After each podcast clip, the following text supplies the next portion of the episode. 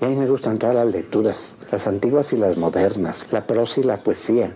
Con tal de que sea un libro que me deje algo, ¿eh? Si es un libro inútil que no me va a dejar nada, lo dejo, porque la vida es corta y los libros son muchos.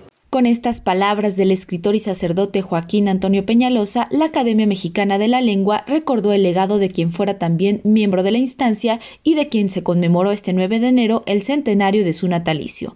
Peñalosa, nacido en San Luis Potosí, se ordenó como sacerdote el 1 de noviembre de 1947 y posteriormente estudió en la UNAM letras españolas, obteniendo los grados académicos de licenciatura y doctorado. Como editor, impulsó libros de Manuel José Otón, Ignacio Montes de Oca y Obregón, Francisco Padrón, por mencionar algunos, mientras que su obra fue numerosa y en diferentes géneros, como lo señaló el escritor y académico de número Adolfo Castañón. Don Joaquín Antonio Peñalosa renovó y dio nuevos alientos a la poesía mexicana religiosa, como dice Antonio Castro Leal.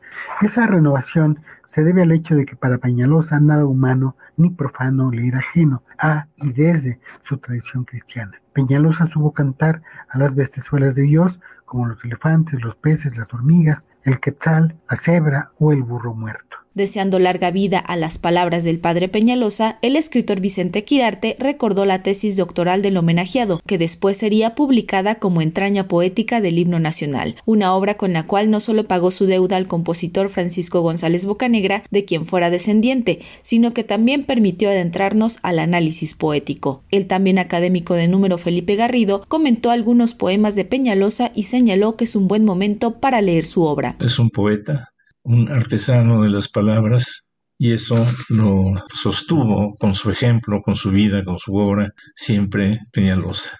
El año de este 2023, en que estamos cumpliendo un siglo de su, de su nacimiento, estoy seguro de que habrá nuevas ediciones de sus obras y de que tendrá muchos más lectores de los que siempre ha tenido.